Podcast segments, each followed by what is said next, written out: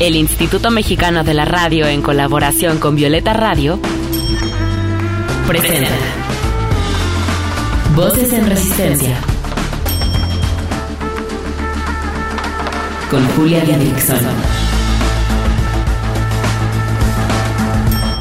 En esta lucha queremos que las voces de las mujeres se escuchen cada vez más fuerte y en más espacios, que sus resistencias se compartan, se sumen y se colectivicen. Esto es Voces en Resistencia. Bienvenidas sean todas ustedes a Voces en Resistencia. Yo soy Julia Didrickson y me parece que este es un episodio bastante especial, al menos lo es para mí, una, porque no estoy grabando desde México, estamos en Argentina. Y dos, porque hoy vamos a hablar entre amigas más bien sobre el amor y cómo estamos percibiendo a los hombres en el amor, en sus dinámicas relacionales, en sus deseos y a nosotras mismas relacionándonos con ellos. Y para ello estoy con mis amigas, dos argentinas, una mexicana, amigas muy cercanas, y pues se las presento. Está Lauriana Guerra, Lola Guerra y Marien Lavogle. ¿Cómo están, amigas? Hola, hola, hola. Y bueno, espero que, que este episodio les, les haga sentido. Yo sé que pues se podrán identificar con alguna de nosotras. Todas tenemos un poco puntos de vista distintos, pero bueno, ya, ya se irán identificando con alguna. Voces en, resistencia. Oigan, pues quiero poner sobre la mesa un primer tema y es que siento que en general, porque estamos atravesadas por el feminismo, los vamos queriendo menos. ¿Qué les suena cuando les digo que los vamos queriendo menos?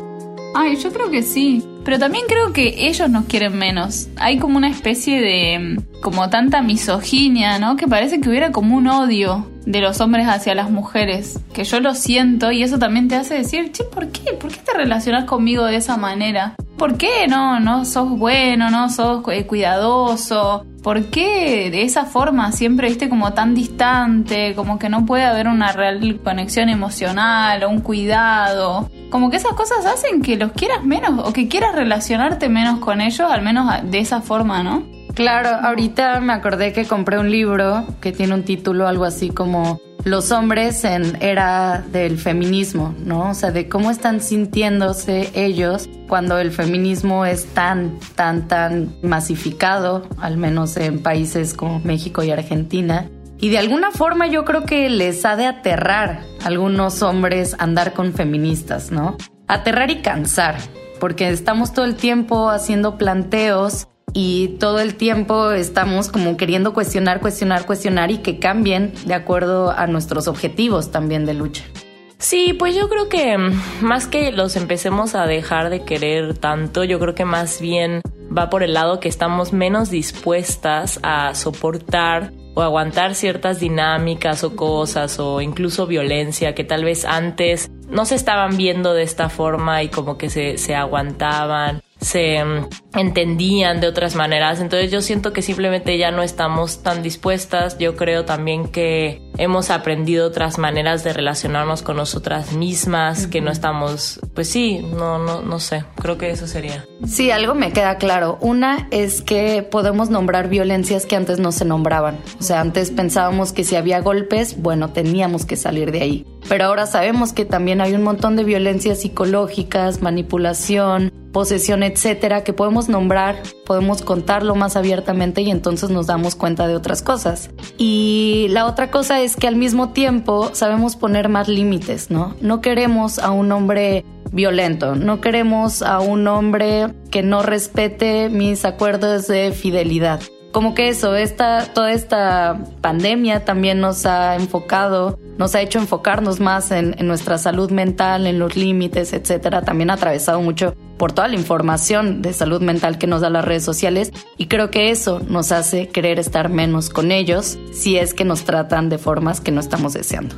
Sí, pero yo creo que sigue más vigente que nunca el mito del amor romántico o el amor Disney. O sea, más allá de que las mujeres están queriendo otras cosas, siguen buscando relacionarse con los hombres, seguimos tratando de tener parejas. Lo que creo que hay es una gran frustración en ese proceso por lo que decía Marian, porque ya vos no te querés aguantar ciertas cosas. Pero para mí, no sé si seguimos amando, no sé si amamos menos a los hombres. Creo que las mujeres hacemos lo que hicimos históricamente, que es querer, cuidar, amar. Y lo que nos estamos dando cuenta es que esas personas a las que nosotros queremos no nos quieren como nosotras los queremos. Mm. Sí, o que estamos también menos dispuestas a aceptar esas cosas. Por eso a veces lo que vos decís que ah, es difícil relacionarse con una mujer feminista. Porque tal vez están muy acostumbrados a tratarnos de esa manera o a relacionarse con nosotras de esa manera. Y cuando nosotras exigimos otras formas de relacionamiento, decimos, no, nosotras no queremos esto. O sea, yo quiero que vos me cuides, quiero que me respetes. Y ellos no pueden. Es como que, uy, hay una no. Entonces, eh, no nos podemos relacionar. ¿Viste? Entonces hay como una imposibilidad es que decís, ¿por qué es tan difícil? Pero yo también creo que no es verdad que los hombres no se quieran relacionar con mujeres feministas porque sí buscan y sí quieren estar con mujeres feministas porque hay algo atractivo en esa mujer que tiene independencia, que toma decisiones, que no está queriendo buscar un marido que la mantenga y les atraen y les atrae incluso todo lo que te puede enseñar en el mundo de una mujer feminista, pero entran en roles de poder que no pueden abandonar, empiezan a querer controlar y lo que controlan es tu deseo, controlan. Si vos querés tener relaciones sexuales, bueno, entonces ellos ya no pueden, si vos querés tener una relación, entonces ellos no quieren, no pueden salir de las lógicas de control. Oigan, ¿han escuchado esta frase de que las feministas estamos matando al amor? No sé, a mí me han comentado, por ejemplo, chicas que dicen, ay, es que las feministas están matando el amor, el caballerismo. O sea, vemos muchas que sí queremos seguir teniendo a una pareja que nos cuide, que nos proteja. Yo lo que respondo es que no estamos matando al amor. Estamos tratando de transformar un amor que nos ha oprimido de muchas formas a las mujeres, ¿no? Es la transformación, es que queramos acabar con todo el amor y con las relaciones entre hombres, sino que estamos buscando otras formas de amar. Y eso de la, de la caballerosidad, pues a mí en lo particular yo sí acabaría un poco con esas dinámicas. Yo creo que a algunas de aquí sí les gustan. A mí. Pero que, o sea, por ejemplo, a ti, Lau, y después vamos con la otra parte, ¿qué te incomoda de esa caballerosidad en el amor? Es que no me incomoda tampoco la caballerosidad en el amor. O sea, soy la única aquí que le incomoda la... No, es que no, sí, no siento que me incomode, la verdad. ¡Viva el amor! no, qué sé yo, yo creo que, que el amor es este algo que también hay que pensarlo como una forma de dominación. Que es como re complicado porque yo sí me he dado cuenta que es como una adicción. A mí, la verdad, o sea, la caballerosidad, creo que lo que me molesta es la palabra, porque en sí lo que yo creo que se refieren las mujeres y hombres con caballerosidad es como pues simple amabilidad y respeto y cariño entre los dos. La palabra como se usa de otras formas sí tiene que ver con dominación porque al fin y al cabo es como el caballero y la doncella. La doncella que es súper este, frágil y a la que hay que salvar y a la que hay que resolverle todo porque ella sola no puede levantar ni una pluma, ¿no? Entonces, pues no es así, no es que las mujeres seamos este, doncellas frágiles, que no podemos hacer nada sin estar al lado de un hombre, ¿no? Sin que nos lo resuelva. No es así, no va por ahí. Pero a ver, vaya, si lo están viendo desde el lado como que a mí me gusta que me abran la puerta cuando voy a entrar a un restaurante, la verdad que yo no le veo nada de malo, ¿no? Es que a mí, a mí me pasaba que un exnovio, por cierto, bastante violento que tenía, caminaba, o sea, cuando caminábamos por la calle, él iba siempre del lado derecho mío y yo me pasaba al lado derecho y él quería ir en el lado derecho y le decía, ¿por qué haces eso? Y me decía, pues para protegerte de los autos. Y yo decía, o sea, no entendía. Y cosas así como que incluso ya notaba media violentas, que no sé, que el taxista me hablaba un poco mal y él ya se lo quería golpear. A mí esas son las cosas. A mí si me abren la puerta de un auto me saco de pedo. No me hace sentir cómoda. Sí, bueno, ya si me pagan ahí una cena, aunque podría ser caballeroso, no sé, como que siento que eso está chido si yo después pago la cena, ¿no? Como que a mí no me gusta que me estén dando todo, todo, todo por mi simple condición de género. En el episodio pasado estábamos hablando también sobre el tema de los cuidados en los hombres, ¿no? Y creo que siempre he dicho, el amor es un intercambio también de cuidados. Entonces, ¿qué creen de los hombres y los cuidados? O sea, nosotras o ustedes dan más cuidados de lo que reciben cuando salen con un chico, cuando andan con un hombre. Depende con quién, ¿no? Porque hay, hay hombres y hombres, tampoco hay que generalizar tanto. Pero creo que sí, en general los hombres están menos acostumbrados a hacer las tareas de cuidado. Digamos, siempre, ¿no? Porque las mujeres siempre en todas las sociedades patriarcales estamos destinadas a hacer todas esas tareas, ¿no? A cuidar al que está enfermo, a siempre estar ahí, ¿viste? A cuidar a los abuelos, a los hermanos, a cocinarles, como que desde chiquita nos educaron para que hagamos eso. Entonces, siendo grandes lo seguimos haciendo. Mm. En cambio, los hombres no. Yo me enojaba con mi hermano, por ejemplo, porque estaba enferma y yo decía, no, hay niño ofrecerme un té. O sea, es como que a mí no se me cruza decirte, che, no, no te voy a... O necesitas que te compre un medicamento. Es como que, bueno, yo no... Ay, no, a mí no me corresponde hacer el cuidado. son ustedes. Y es como que entonces nosotros empezamos a decirles, che, vos tenés que hacer esto porque mañana vas a tener problemas con tu novia. O sea, si yo me siento mal, tenés que hacer esto. Si es mi cumpleaños, ofreceme hacer una comida. O sea, hacete cargo de las tareas de cuidado. Y yo creo que eso es lo que siempre le reclamé un poco a los hombres que no se hicieran cargo de esas cosas o que no tuvieran presente en su eh, cosa diaria, ¿entendés? Decir, ah, bueno, entonces tengo que hacer esto, me toca a mí hacerlo. O amigas, por ejemplo, que me decían, eh, no, porque si yo le digo lava la ropa de Indy, o sea, de su hija, la lava. Pero ¿por qué se lo tengo que decir yo si es su hija? Sí. ¿Viste? Es como que voy a decir, ¿por qué yo tengo que estar siempre como pensando o haciéndome cargo cuando a vos también te corresponde hacerte cargo de esa tarea? Y esas cosas te agotan y te alejan también. Y te alejan. Y vamos con una perspectiva un poco distinta, porque Marien tiene un novio que sí que la cuida. ¿Cómo es? Sí, pues en términos generales de sociedad, o sea, como que sí estoy súper de acuerdo con Lau, o sea, sí se les ha dado un papel de cuidadoras. Cuidadoras además que no deben de cobrar y tienen que hacerlo con muchísimo amor y pasión, casi casi, ¿no? Cuidar a la familia, cuidar a la comunidad, cuidar hasta en tus espacios laborales a los demás siempre estamos por y para los otros, ¿no? O sea, un poquito nosotras de lado, pero siempre a encargarnos de los demás. En mi caso específico personal, la verdad yo creo que He tenido suerte a, lo largo de mi vida con las parejas, pero al menos con mi pareja actual me va súper bien en ese sentido. Creo que ambos somos amables el uno con el otro, pero sí es verdad que si mm, hay como una tarea de cuidado, yo creo que él la cumple un poco más. Por eso mismo que está diciendo Laureano, o sea, si me siento mal un día, si me lleva un té sin que yo se lo tenga que pedir, ¿no? O sea, porque me ve ahí sintiéndome mal. Si vamos a comer, yo qué sé, yo pongo la mesa y él hace la comida, ¿no? Como que siempre estamos como que los dos apoyándonos. Entonces sí, creo que creo que es eso, encontrar a alguien con quien te entiendas, alguien con quien puedas quedar de acuerdo en las dinámicas que le convienen a ambos, que les hacen a ambos sentir bien y ya está, seguir los acuerdos en la relación. Sí, yo sí creo que el amor es, es buscar, al menos desde mis vivencias, esta reciprocidad en el tema de los cuidados, porque se siente tan lindo cuidar, pero también se siente tan lindo ser cuidada, no solamente cuando estás enferma o triste, sino esas atenciones de cuidado que creo que el cuidado es parte de nuestra vida y que te lo expresen con ese amor es, es delicioso. Oigan, regresando al tema de que los vamos queriendo menos, que puede sonar muy fuerte, ¿no? O sea, yo, yo como persona que me identifico más con un gusto heterosexual, me siguen gustando los hombres y, quiero muchísimo a mi pareja actual y me veo en mi vida eh, relacionándome con hombres. Pero es que, a ver, hay una cifra que dice que nunca antes en la historia había habido tantos hombres solteros y tantas mujeres también estando con otras mujeres.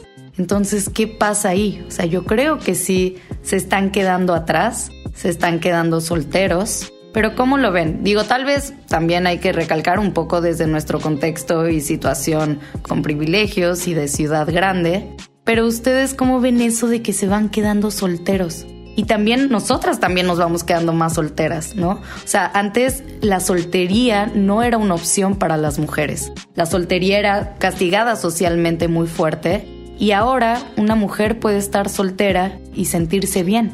¿Qué opinan de eso?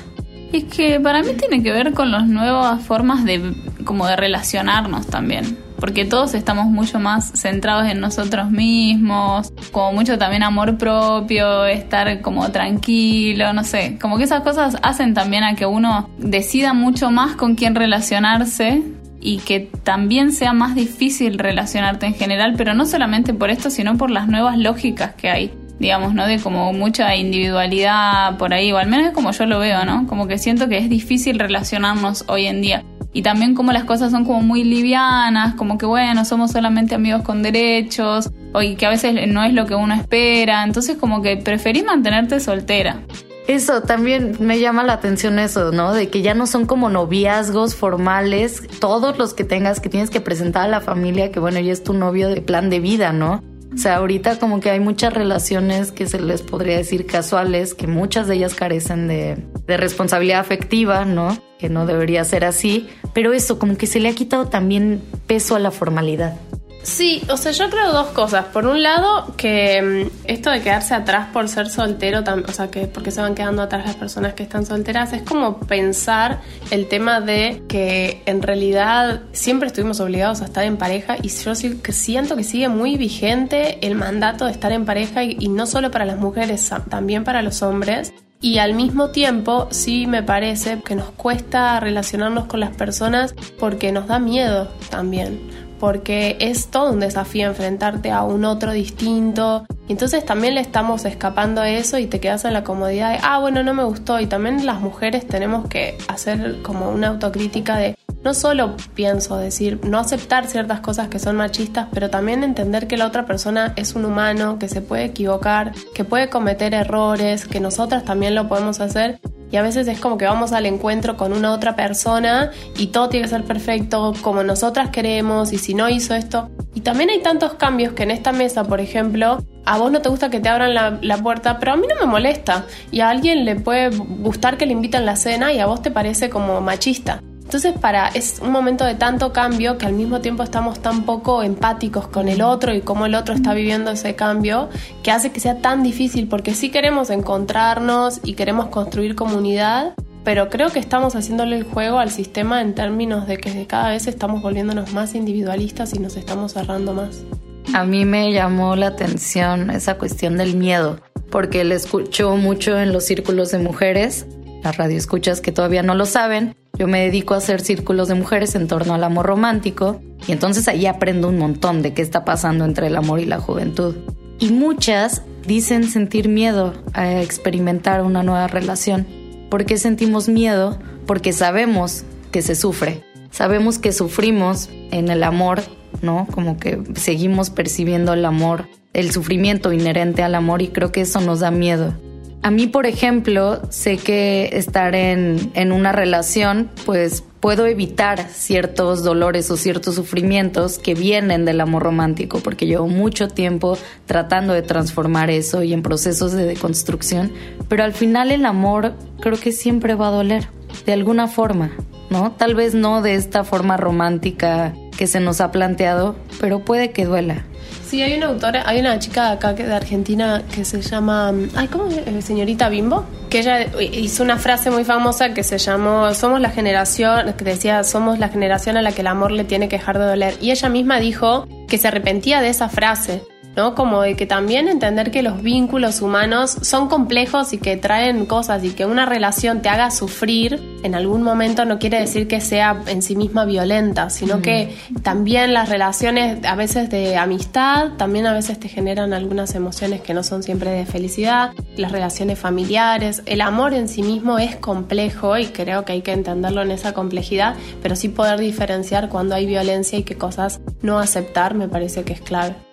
Ok, como última dinámica para ir finalizando el programa, pensemos en dos cosas o una cosa que no aceptaríamos de una pareja hombre, porque bueno, hoy nos, la mayoría de aquí no, no son heterosexuales, nos relacionamos con, bueno, también fuera de la, fuera de la heterosexualidad, pero algo que no aceptarían en una relación con un hombre. Si quieren empiezo yo, que ustedes, para que piensen un poquito más. Bueno, a ver, por ejemplo, yo con lo que decía, no estaría en una relación con un hombre que busque esta caballerosidad, ¿no? O que busque este el protegerme a mí de todo lo externo. Y por otro lado, no podría estar con un hombre que no me cuide, que yo no sienta ese cuidado o esa ternura. Para mí la ternura en el amor es, es importantísimo. Esos tal vez juegos infantiles, toda esa ternura para mí es importante. A ver, chicas, ¿quién va? Bueno, yo no aceptaría estar con un hombre que no me trate como un ser humano. ¿Qué pasa? No aceptaría estar con un hombre que no le interese saber lo que pienso o lo que siento. Y no aceptaría estar con un hombre que me pegue, son cosas obvias, ¿no? Pero que me pegue, que quiera tener relaciones sexuales en contra de mi deseo. No aceptaría estar con un hombre, y eso sí es un límite para mí, que no se haga cargo de las cosas de la casa. O sea, que no quiera, o sea, que pretenda que yo le cocine, le lave y que él no haga la mitad de las cosas, es un límite, no lo aceptaría. Por dos. Mm, pues creo que no me gustaría estar en una relación donde no haya confianza suficiente como para podernos decir todo, aunque duela. Creo que no podría estar con alguien igual, o sea, que no se haga cargo de su parte de la casa, de su parte de las cosas. O sea, vaya, yo no podría estar maternando a mi pareja, la verdad que no voy a poderlo hacer. si hay personas que probablemente lo hagan y les guste, yo no podría. Creo que tampoco podría aguantar infidelidad. Creo que una cosa es tener una relación abierta y si se acuerda, bueno, tan tan, ya está. Pero si no se acordó y hay infidelidad, eso tampoco es algo que yo estoy dispuesta a aguantar. Mm, creo que tampoco estoy dispuesta a aguantar a alguien que no sea respetuoso con mi familia. No estoy diciendo que tenga que ser el mejor amigo de mi mamá, ni el mejor amigo de mis hermanos, mi papá, no, pero más bien que sea amable, tolerante, respetuoso con ellos me parece sumamente importante. Y yo creo que no estaría con un hombre que sienta que me limite o que me diga qué cosas hacer o que no, o que me muestre como que no le gusta tanto algo que hago, que no me apoye en eso, que no se alegre por mis éxitos. Eso también parece re importante. Eh, porque por ahí ahora también habiendo como tantas mujeres tan emancipadas y tan empoderadas y como que les cuesta aceptar a veces el éxito, ¿no? O que vos suponete ganes más plato, cosas así, y no sentirse mal, no sentirse rebajado, sino decir, ay, qué bueno que tengo una novia que es súper exitosa, que esas cosas a mí me parecen importantes. Sí, yo agregaría eh, de un TikTok que hice hace unas semanas pues un hombre que o una relación en la que yo tuviera que hacerme chiquita mm. para sentirme deseada, para sentir que me ama. Quisiera em, aumentar por si hay hombres escuchándonos que quieran tener una relación con nosotras. Yo no aceptaría a un hombre que no tenga un castillo. Entonces... Sí, de acuerdo. Es que ustedes no saben, pero, pero esta media hora nos mantuvimos bastante serias. O sea, de verdad que muy serias. Eh, no, no, son, son muy simpáticas mis amigas, pero se tomaron muy en serio en que, en que quería que fuéramos serias y no hicieron chistes hasta que Marien ya no aguantó y tuvo que hacer el chiste. Oigan, pues amigas, muchas gracias por habernos contado un poquito lo que sienten con respecto a los hombres. A ver, aclaro, porque siempre es importante aclarar este podcast, mi contenido, lo que acabamos de decir, no va en contra de los hombres como tal. De hecho, nosotras somos bastante inclusivas con los varones en el movimiento. Y pues nada, o sea, no es para que se ofendan y es nada más para reflexionar también un poquito de qué estamos pensando las morras, ¿no? Sobre sus dinámicas. Si les gustó el episodio, pues ya saben, nos ayuda mucho que lo compartan en sus redes sociales, que nos den like, que nos den seguir, que nos den campanita en Spotify o en YouTube. También nos pueden escribir arroba voces-bajo en resistencia en Instagram también me encuentran a mí como Julia Didri. Cuéntenme qué les pareció este episodio. Cuéntenme cuáles son las cosas que ustedes no tolerarían en una relación con un hombre. Y pues eso. Amigas, muchas gracias. Gracias, gracias. Pues yo las espero la siguiente semana, como siempre, aquí en Voces en Resistencia. Muchos abrazos. Y porque no se va a caer solo, sigamos resistiendo desde la creatividad, los afectos, la organización política, el pensamiento crítico, la sororidad y el autocuidado. Hasta la próxima. Con la colaboración de Violeta Radio, esta fue una producción de Grupo Imer. Somos Radio Pública.